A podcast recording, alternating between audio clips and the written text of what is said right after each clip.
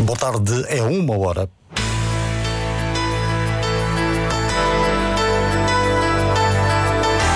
Antena 1 Madeira.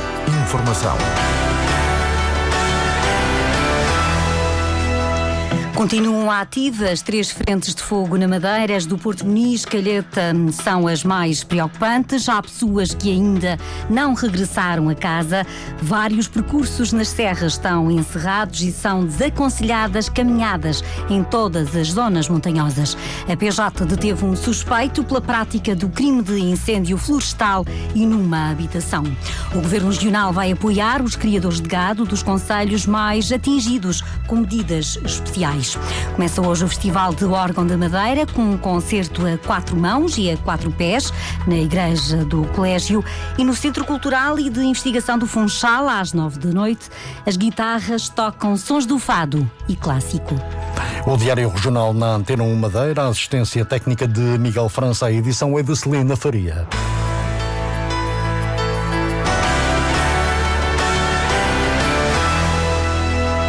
Polícia Judiciária procedeu à identificação e detenção de um homem suspeito de ter ateado um incêndio em área florestal na Calheta, que depois se propagou até ao Porto Muniz. O suspeito foi detido já no dia de hoje em flagrante delito pela suspeita da prática de um crime de incêndio em residência no decurso de diligências investigatórias visando a recolha de elementos de prova. O homem de 45 anos vai ser presente em interrogatório judicial para a aplicação das medidas de coação metidas por adequadas e recordo que ainda ontem o secretário regional da Proteção Civil e nos últimos dias alguns autarcas já tinham pedido que a justiça tinha de ter mão pesada nestes casos e agora veio já confirmar-se que poderá haver mesmo um suspeito de fogo posto. Nesta altura, as situações que motivam mais preocupação são as de Porto Muniz e as de Calheta. No Porto Muniz está a repórter Cláudia Urnelas, um conselho eh, que foi bastante atingido pelas, chamas e que tem um cenário de destruição que é vivido desde tarde de ontem. Muitas pessoas dormiram fora de casa, umas ainda não conseguiram regressar às residências. Há quem esteja temporariamente na escola, na escola básica e secundária do Porto Muniz. Nesta altura, Cláudia Ornelas, qual é o sentimento da população, uma vez que estes fogos já duram há quase 24 horas uh, no Conselho do Porto Muniz? Muita ansiedade, algum receio, apesar de tudo, é uma tarde calma aqui, pelo menos na vila do Porto Muniz. Ainda assim, continua interdita a subida para a Santa, muitos populares concentram-se junto à Câmara Municipal. Foi por cá que falámos com Cristina Babau, uma popular que conta como chegou a ficar cercada pelas chamas. Eu vivo no limite da freguesia do Porto Muniz é uma zona que não tem muitas habitações, estamos completamente rodeados de árvores. A única estrada, temos a estrada regional a passar, do outro lado mais árvores de grande porte. Uh, nós, um, à meia da tarde, começamos a sentir muito fumo, cada vez mais fumo, e depois começamos a ouvir o barulho. Parava, aumentava, parava, aumentava. A determinada altura tive que retirar os meus filhos de casa. E depois foi sempre a piorar. Um, Estava sozinha, começámos a molhar o telhado, as paredes, os arbustos, temos vários arbustos ao longo do perímetro da casa. O meu marido, entretanto, chegou, continuámos sempre, sempre, sempre. Um, os miúdos estavam na Santa, acabaram por descer, vieram para a escola, uh, ficaram com, sempre com amigos nossos. Nós ficámos completamente incontactáveis, sem serviço, sem internet, nada. Um, só existe, fez-nos lembrar o 20 de Fevereiro, que só uma rede que funciona lá em cima. Aconteceu exatamente a mesma coisa, só que a maior parte daqui das pessoas só tem a, a bendita da rede que deixou de funcionar. Uh, entretanto, nós uh, estávamos cá fora, não tínhamos nenhum lume à volta. Fomos dentro de casa uh, limpar os olhos, lavar a cara. Quando chegamos cá fora, já tínhamos labaredas acima dos 3 metros. Temos vários eucaliptos, aquilo subiu, subiu, depois começa a pingar, pingar, a pingar. Ficamos completamente rodeados de chamas. A determinada altura começa a fazer remoinho, remoinho, remoinho. Nós, tivemos, nós temos um, um alpendre, encostámos-nos à parede. O fumo era tal, agachámos os dois, ficámos ali à espera. Tiveram ajuda dos bombeiros? Não. Mas é perceptível, havia a nossa casa isolada, a polícia esteve lá, um, chamaram os bombeiros, um, mas do outro lado ouvimos, não conseguimos, não conseguimos, aguardem, aguardem, aguardem. Um, nós tivemos a ajuda da Junta de Freguesia do Seixal. Chegaram lá com dois tanques e ajudaram-nos a apagar dentro de, de, do nosso perímetro. Tínhamos pequenos focos que nós já não conseguíamos apagar porque não tínhamos água. Nós não tínhamos água, a meio da tarde ficámos sem água. Ao fim da tarde ficámos sem água, já não tínhamos nada, nada. Eles ajudaram-nos a apagar, tínhamos vários. Uh, as árvores de fruta, uh, arbustos, apagaram-nos e depois ficaram ali connosco um pouco. Mas uh, foi um cenário completamente infernal. Testemunho de quem chegou a temer o pior aqui no Conselho do Porto Muniz. Durante a manhã tentámos chegar à Santa, uma zona muito afetada pelas chamas. Pelo caminho encontramos um rasto de destruição, muitos postes de eletricidade espalhados pelo chão, algumas derrocadas uma zona onde os populares viveram de facto momentos de pânico. E onde ainda continua o sentimento de medo e também de muitas dúvidas, uma vez que não há previsão para o fim deste incêndio que já deixou, como vimos, grande destruição no Conselho do Porto Muniz. Ontem, vários idosos tinham sido retirados do, lar eh, devido a situações motivadas pelo incêndio. Essas pessoas, 30 39 pessoas, na maioria acamadas, já foram realojadas em duas instituições em São Vicente. A Secretaria Regional de Inclusão Social e Cidadania segurou em articulação com o Instituto de Segurança Social da Madeira o realojamento dos utentes eh, do lar do Porto Muniz. Micaela Freitas, a presidente do Conselho Diretivo do Instituto de Segurança Social na Madeira, descreve o acompanhamento que está a ser dado tivemos que uh, evacuar o lar do Porto Muniz. Tínhamos 39 idosos lá a residir e o que fizemos foi, uh, em articulação com a, a, Crescer Sem, a Associação Crescer Sem Risco e uh, o Lar do Centro Social e Paroquial do Bom Jesus da Ponta Delgada, realizamos esses 39 idosos. Ficaram 12 na Associação Crescer Sem Risco e 27 no lar de idosos uh, da Ponta Delgada. Poderão ficar até que a situação esteja mais calma. Exatamente, exatamente. Nós temos aqui uh, uma grande colaboração destas duas entidades que logo desde o primeiro momento dispuseram-se a nos ajudar e a acolher estas pessoas e pelo tempo que for necessário. Nós neste momento temos indicação que o lar não foi afetado, mas obviamente que não podemos voltar sem ter uh, a indicação da proteção civil. Houve necessidade da Segurança Social colaborar em outros realojamentos ou dar outro tipo de apoio às pessoas? Neste momento não. Nós, nós temos equipas uh, no terreno. Uh, temos, ainda hoje de manhã, tivemos em conjunto com a Câmara Municipal da Calheta a ver a situação de uma, de uma senhora que ficou sem, sem casa, para ver numa primeira, numa primeira instância quais são os bens ou como é que podemos ajudar. Uh, nós temos o serviço de ajuda domiciliária nessas duas zonas, quer na, quer na Calheta, quer no Porto Muniz, e estamos a, a, a assegurar aquelas, aquele, aquele serviço de ajuda domiciliária também. Mantém-se mantém o serviço? Mantém-se o serviço. Algumas pessoas estão neste momento na do pavilhão do Porto Muniz, mas nós, nós temos as equipas lá com essas pessoas é, pronto, para garantir que tudo, que tudo corre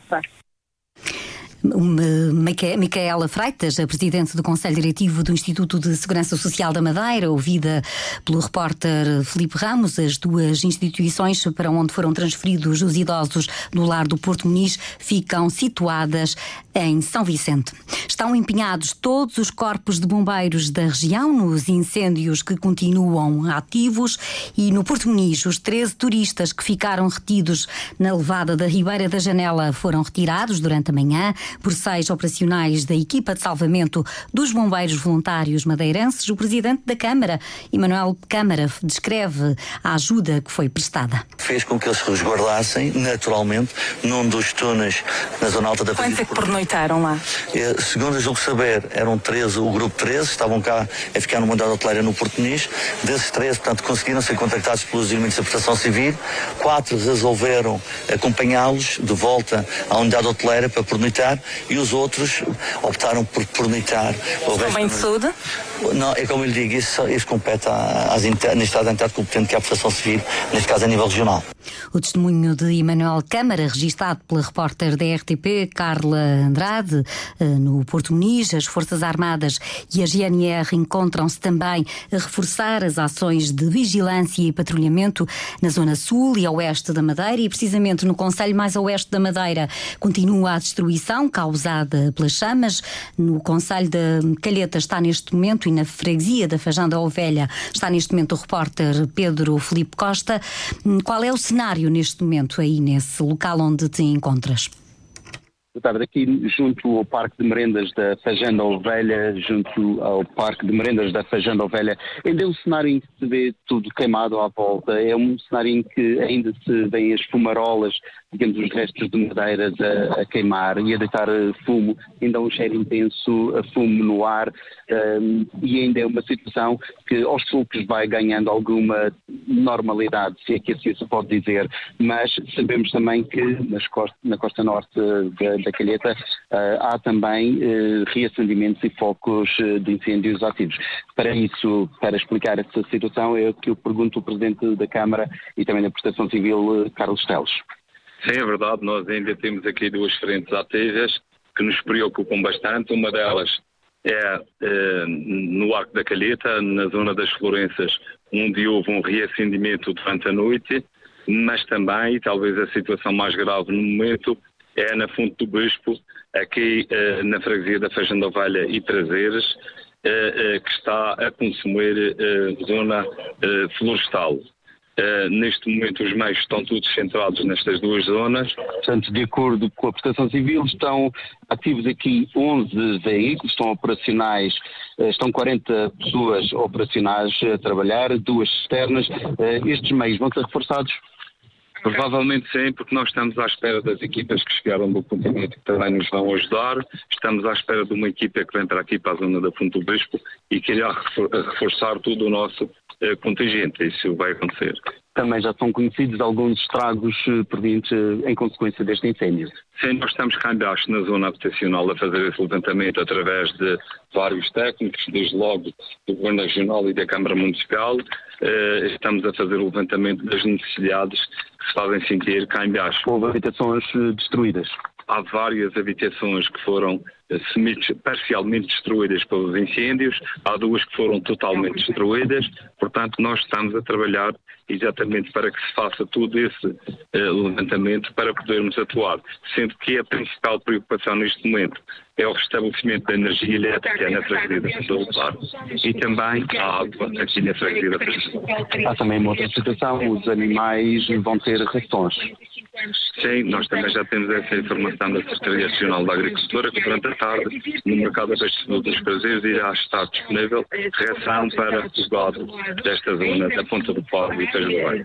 Incontornável neste momento é também uh, sabermos se houve ou não, ou que perspectivas tem de, de ser havido mão criminosa nestes incêndios. Nós já temos informação que há um detido uh, que era suspeito, não deixa de ser suspeito, mas está detido já pela Polícia Judiciária, nós já temos essa informação, portanto confirma-se aquilo que nós pensávamos, que houve mão criminosa nestes incêndios, eu não tenho a mais pequena dúvida que isso uh, iria acontecer. Por aquilo que sabemos, já é uma pessoa referenciada aqui na zona da Calheta não me posso referenciar diretamente sobre a pessoa, até porque isso não seria correto, mas claro que há pessoas aqui eh, na sociedade que nós conhecemos que têm alguns problemas e que uh, este tipo de problemas são recorrentes, infelizmente, por isso é que era bom que a Justiça realmente tivesse uh, atenção a estas situações. Muito bem, Presidente, então, obrigado por este direto aqui para a Antena 1. Fica aqui este, este retrato uh, desta zona da Calheta, uma zona onde está praticamente muito, muito, muito queimada, muito queimada, zonas verdes muito queimadas aqui, aqui à volta do Parque das Merendas uh, está tudo queimado, inclusive alguns acessos não estão ainda completamente libertos em termos rodoviários. Portanto, é, é preciso apenas que as pessoas, uh, está aberto apenas às pessoas que vivem nesta zona e, portanto, continuam as operações de rescaldo, continuam com atenção aos meios que estão deslocados neste momento para a Fonte do Bispo e para a zona das Florenças. 11 veículos, 40 operacionais e duas cisternas. O retrato em direto do repórter Pedro Felipe Costa, que acompanha a situação dos incêndios no Conselho da Calheta, neste caso concreto na Fajã eh, da Ovelha, com este ponto de situação hum, relatado pelo presidente da Câmara Municipal da Calheta, Carlos Teles. Os criadores de gado, tanto da Calheta como do Porto Muniz, vão ser apoiados pelo Governo Regional com medidas excepcionais. Foi um apoio confirmado há pouco pelo secretário Regional da Agricultura e Desenvolvimento Rural, Humberto Vasconcelos, que por esta hora permanece no Porto Muniz. Nós estamos uh, a providenciar para todos os produtores pecuários alimentação uh, para os animais que neste momento deixaram de ter pasto. Nós vamos entregar hoje na estação zootécnica para que todos os produtores do Porto Muniz possam lá passar e recolher uh, alimento para os animais e também no mercado dos prazeres vamos colocar já hoje alimentação para todos os animais e os produtores que precisem para os seus animais na zona da Quireta. Contactei já os dois presidentes de Câmara, uh, o presidente Emanuel e o presidente Carlos Teles, uh, e uh, do lado da, da Quireta já estão a fazer o levantamento sobre as necessidades daquele lado. sentimos também que é preciso criar uma medida agora de apoio à, à produção agrícola perdida, que é muita mesmo. há aqui no Porto Mesmo também muitos agricultores perderam a sua produção e também no lado da Quireta, Feijão do Valha, Prazeres, tudo, tudo, toda a zona ardida. Portanto, vão ser criadas medidas especiais para estes dois municípios de forma a aclimatarmos este problema. Um testemunho de Humberto Vasconcelos, registado pela repórter da Antena 1, Cláudia Ornelas, eh, no Porto Muniz. Há um espaço do Governo Regional que também foi atingido pelas, famas, pelas chamas, o local onde se realiza a feira agropecuária no mês de julho ficou quase totalmente eh, consumido pelas chamas e o Governo vai também ter que investir para a recuperação do espaço situado na Santa do Porto Muniz.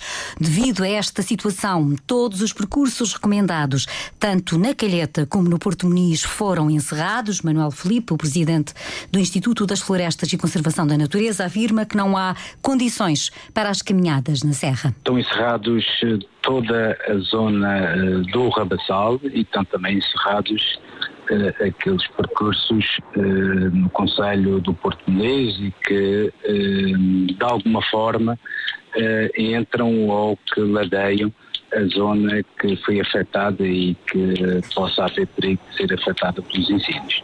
As áreas de lazer também no Porto Muniz e na Calheta estão encerradas. Manuel Felipe alerta que não são recomendadas caminhadas nas serras, mesmo nos conselhos onde não há incêndios.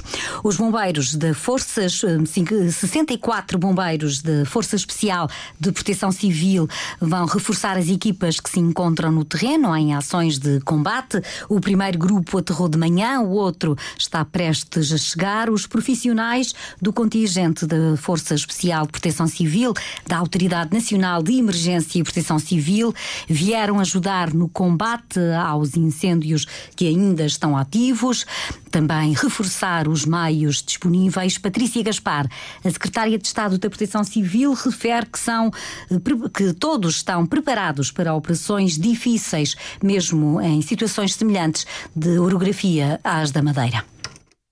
É uma força especializada com experiência, conhecimento e capacidade para intervir precisamente neste tipo de cenários. Estas ocorrências estão a lavrar em zonas de acesso difícil, numa zona de orografia muito acentuada e esta é precisamente a especialidade, digamos assim, desta, desta nossa força. A capacidade de atuar neste tipo de cenários, sobretudo com recurso a ferramentas manuais, portanto um grande trabalho sapador e em pouco eh, mais de 12 horas conseguimos projetar esta missão para ainda hoje poder começar então a operar nestes cenários tão difíceis. E, portanto, iremos manter esta força pelo tempo que for eh, necessário e até que ela uh, seja efetivamente necessária na Madeira.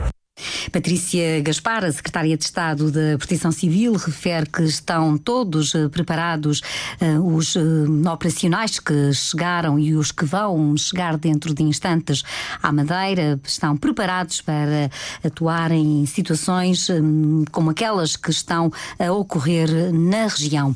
O presidente do Governo Regional está fora da Madeira, numa viagem particular, mas está a acompanhar diariamente o evoluir da situação dos incêndios, como garantiu o secretário regional da Saúde e da Proteção Civil, Miguel Albuquerque, regressa à região hoje por volta das 5 da tarde e deve ir logo de imediato para a Proteção Civil, onde vai haver uma reunião para o acompanhamento e avaliação de toda a situação relacionada com os incêndios que já duram há vários dias.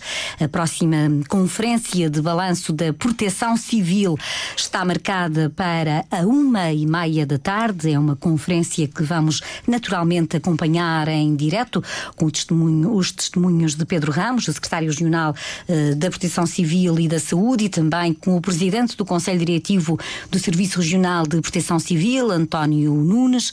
Para as nove da noite também está marcado o último balanço uh, do, dia, de acordo com as informações que foram sendo enviadas à comunicação social pelo Serviço Regional de Proteção uh, Civil. Este é um tema que atravessa toda a atualidade na rádio. Já começou uma nova edição da Cidade do Empreendedor, a mais participada de sempre. Estão abertos 110 stands de diversos setores. Nuno Agostinho, presidente da Associação de Jovens Empresários da Madeira, diz que há representação dos vários conselhos. Tentamos que não haja aqui eh, negócios ou empresas ou entidades eh, iguais e estejam representadas a maioria deles. E depois também de eh, vários conselhos da região. Também para nós isso é importante, não só obviamente aqui do Funchal, mas que quase todos, creio que a maioria dos conselhos, a não ser o Porto Santo por acaso, de estar aqui representado. Isso para nós também é bom, não tão só cá, porque obviamente são dos conselhos, mas obviamente tem algo de novo e interessante e diferente para, para apresentar e nós achamos que obviamente mereciam cá estar. Na abertura oficial da feira esteve o secretário regional da Economia, Rui Barreto, realçou que a dimensão do, do evento é a prova do desenvolvimento empresarial na região. Revela muito da dinâmica de empreendedorismo, de inovação que se tem vindo a trabalhar no quadro da região autónoma da Madeira para incentivar as nossas empresas a se tornarem empresas mais competitivas, mais eficientes e mais capazes não só resistirem e de crescerem no mercado interno, mas poderem ganhar asas e voar para processos de internacionalização ou de exportação noutros mercados. E esta feira tem esse condão de aproximar uh, empreendedores regionais, mas também das Ilhas Canárias e, do, e dos Açores, em projetos de inovação, em partilhas de conhecimento, em parcerias que são feitas em projetos. A cidade do empreendedor no Madeira Tecnopol pode ser visitada até domingo, entre as 3 da tarde e as 10 da noite. A entrada é gratuita. No Vinho Madeira, nos primeiros nove meses do ano, o negócio teve uma receita de 15 milhões e 900 mil euros. Foram comercializados 2 milhões e 100 mil litros de vinho licoroso. O negócio, o negócio cresceu em comparação com 2022 5,1% no valor e 0,1% na quantidade. As vendas no território nacional Nacional apresentaram uma evolução positiva, mais 10% na quantidade e mais 16% no valor. Na Madeira, as vendas de 363 mil, mil litros resultaram num negócio de 3,1 milhões de euros. Na exportação, o mercado francês, Reino Unido e a Bélgica continuam a ser os principais. Começa esta noite o Festival Internacional de Órgão da Madeira. O evento decorre até ao próximo dia 22 por toda a região. O festival começa com um concerto único na Igreja do Colégio, como explica João Vaz, o diretor artístico do festival um concerto de, completamente organístico, mas tem esta particularidade de ser música escrita para órgão a quatro mãos e quatro pés. Portanto, é uma, uma música que é tocada por dois executantes ao mesmo tempo num instrumento só. E isto é algo que é realmente raro, se formos ver percentualmente no, repertório organístico, foi uma tendência que nasceu a meados do século XIX e que, em alguns casos foi muito cultivado eh, e vamos ter aqui um exemplo de música escrita para órgão quatro mãos, quatro pés e até música escrita só para quatro pés. Vamos ver obras que são tocadas pelos pés dos executantes exclusivamente. Até 22 de outubro estão agendados vários concertos, como refere João Vaz. Podemos salientar o órgão da Igreja de Machico, que é o, órgão mais antigo da região, onde vai ocorrer um, um concerto dedicado à música eh, da tradição hispânica na, nos, na, na, nas, nas, colónias do, do, da, da, América do Sul. Eh, o órgão da Igreja de Santa Clara, onde vai decorrer o, órgão, o concerto de, de, de, de encerramento que, que tem por centro a figura do compositor espanhol do século XVII, Sebastián Aguilera de Heredia, um, um concerto que vai envolver um, um, grande conjunto vocal que é uh, La Grande Chapelle. Os concertos do Festival Internacional de Órgãos de Órgão na Madeira acontecem em várias igrejas da região até ao próximo dia 22. As entradas são gratuitas. E mais logo, há os sons da guitarra clássica e de Coimbra com as composições para piano dos noturnos de Chopin são ouvidos num concerto diferente às nove da noite no Centro Cultural e de Investigação do Funchal, situado no antigo Matadouro. O espetáculo de Chopin até à, até à Lapa. Inclui também músicas de Artur Paredes e do filho Carlos Paredes.